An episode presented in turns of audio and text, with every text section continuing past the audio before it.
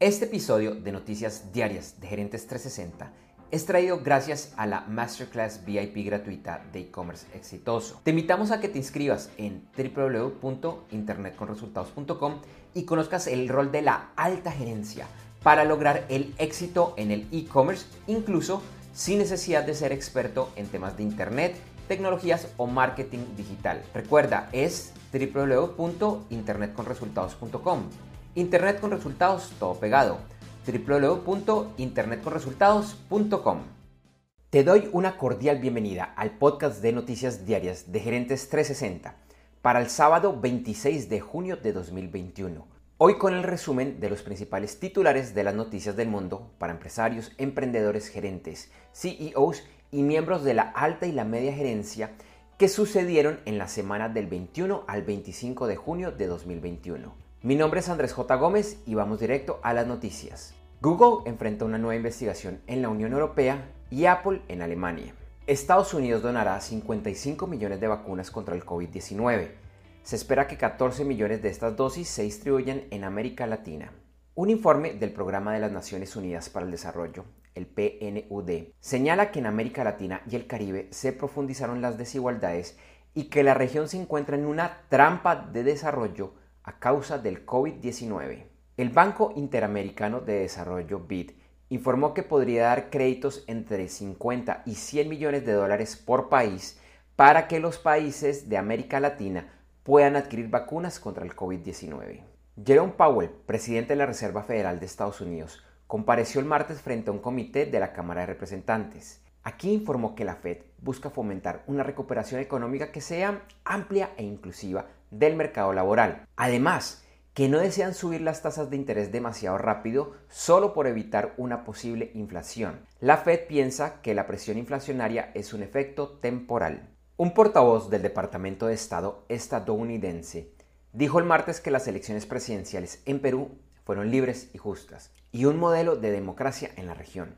De la misma forma que apoyan a que se dé tiempo a las autoridades electorales para dar a conocer los resultados finales. La Corte Suprema de los Estados Unidos le dio un fuerte golpe a los accionistas de Fannie Mae y Freddie Mac.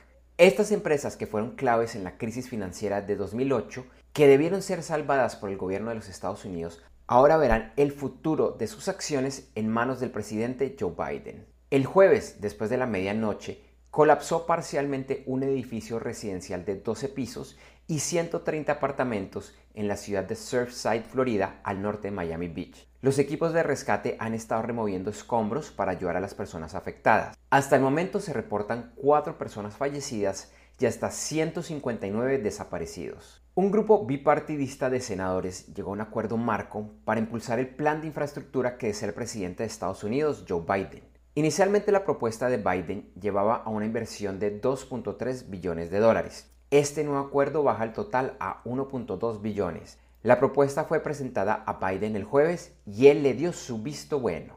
El jueves Microsoft dio a conocer en un publicitado evento el próximo lanzamiento de Windows 11.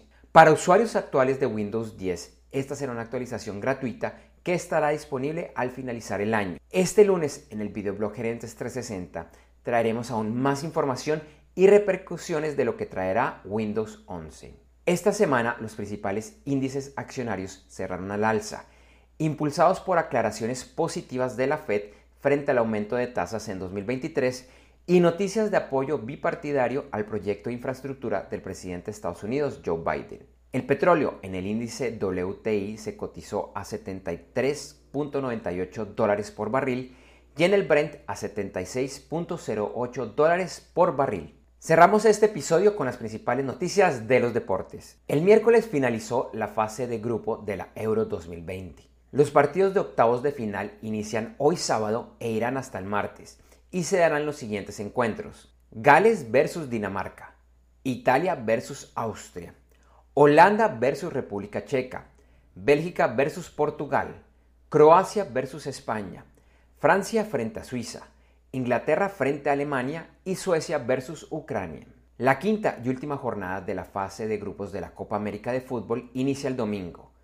En este momento el único equipo que está eliminado de la siguiente fase es Bolivia.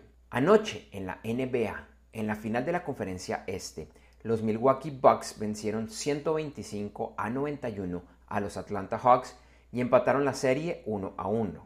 Hoy se realiza el cuarto juego de la final del oeste entre los Phoenix Suns y los Clippers de Los Ángeles. Los Suns lideran la serie 2 a 1. Este fin de semana se lleva a cabo el primero de dos grandes premios de la Fórmula 1 en Austria, situación que se está dando por el COVID-19 en la que algunos circuitos reciben dos carreras. La de este fin de semana se llama el Gran Premio de Estiria.